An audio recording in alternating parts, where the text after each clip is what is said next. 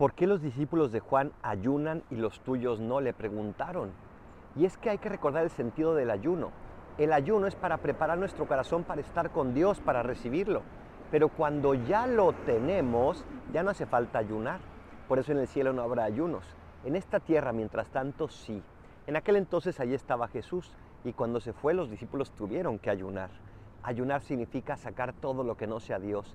Y mientras que todo nuestro corazón no sea de Dios, tenemos que seguir haciendo todo lo que está en nuestra parte para poder echar fuera todo lo que no sea Dios y dejarle así el campo libre a Dios. Soy el Paradolfo.